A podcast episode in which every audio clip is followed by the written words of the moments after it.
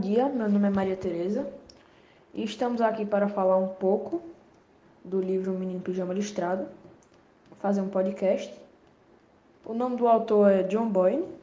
E o meu grupo é composto por cinco pessoas: Arthur Casanova, Guilherme Calistrato, Maide Barros, Maria Tereza Alencar e Matheus Alves. Olá, sou o Guilherme Calistrato nesse podcast sobre literário O Menino do Pijama Listrado eu vou falar sobre o tópico 4, que é a observação do campo pelos dois e as hipóteses que levantaram sobre quem poderiam ser aquelas pessoas e o que poderia ser aquele lugar. No caso, os dois são Bruno, que é o protagonista do livro, e sua irmã mais velha, Gretel.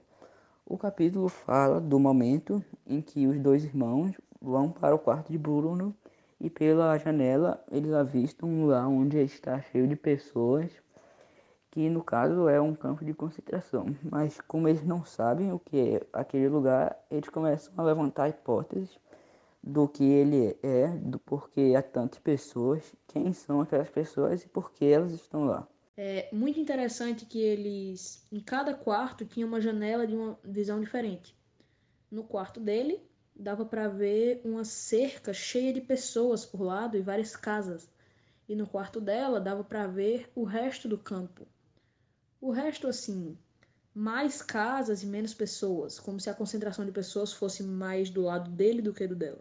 Eles começaram a observar a paisagem e começava de um jeito bem agradável com flores, um jardim embaixo do, do da janela de Bruno.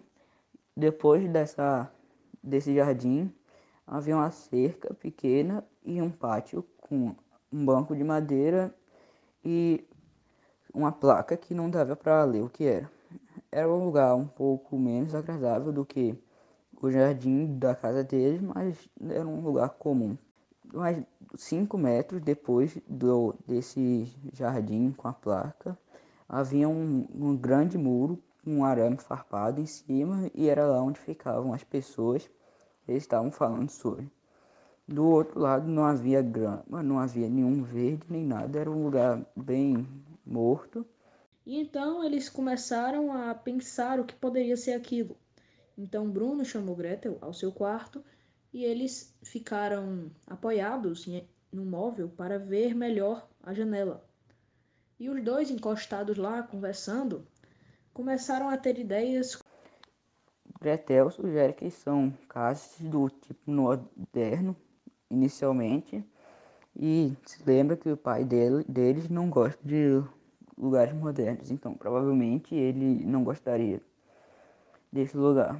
Mas ela percebe que não foi um bom palpite e pensa por um tempo e fala que provavelmente o lugar era o interior.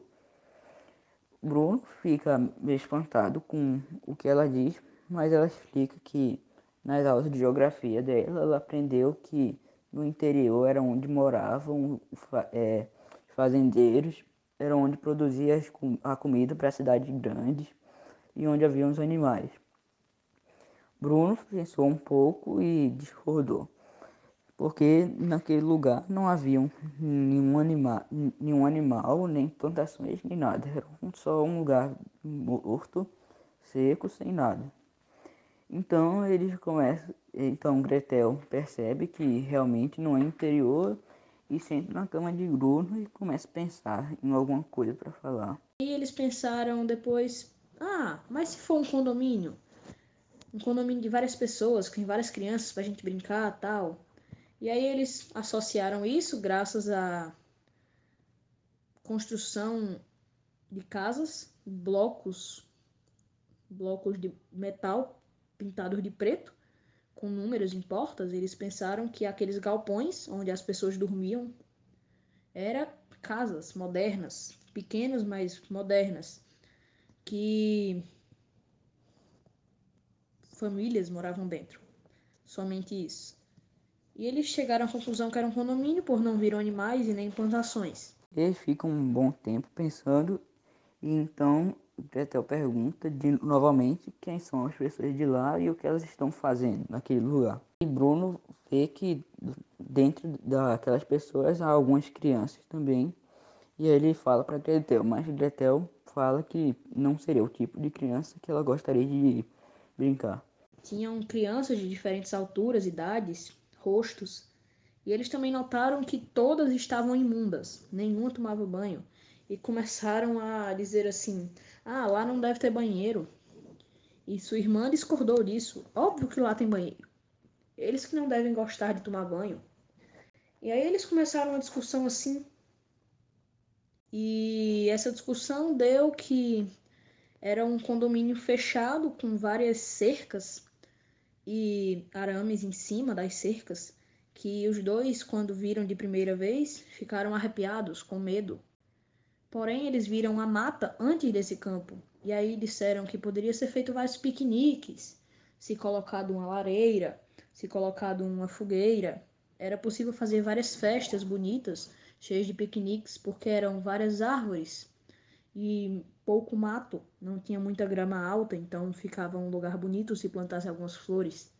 E eles decidiram que podia ser feito um piquenique, uma festa lá, chamando crianças da sua antiga cidade, que era Berlim. E aí é, eles viram depois a casa deles também, que era uma casa única ao lado desse campo de pessoas, que era o campo de concentração judeu, pois o pai era general e teve que se mudar para lá para administrar melhor o campo. Então, quando eles se mudaram, eles ficaram exatamente numa casa, a única casa da rua, do local, que era uma casa em si, cheia de soldados por todos os lados, cães, arames farpados, pessoas vigiando todos os cantos. E quando eles viram isso de primeira vez, eles ficaram com medo, um pouco de medo. Porém, depois eles se acostumaram e tentaram entender melhor o que eles estavam fazendo em si. Então chegaram à conclusão que era um campo de pessoas onde eles podiam brincar, com garotos de diferentes idades e tamanhos, e garotas de diferentes idades e tamanhos também, que poderiam ser seus amigos futuramente. Aí então decidiram falar com seus pais para ver se eles podiam levá-los lá, para conhecer essas pessoas em si e conversar com elas, familiarizar com o tipo de pessoas que eles poderiam conhecer lá. E isso eu achei interessante, pois é uma mente infantil relacionada a isso, pois eles não faziam ideia do que eles estavam fazendo lá.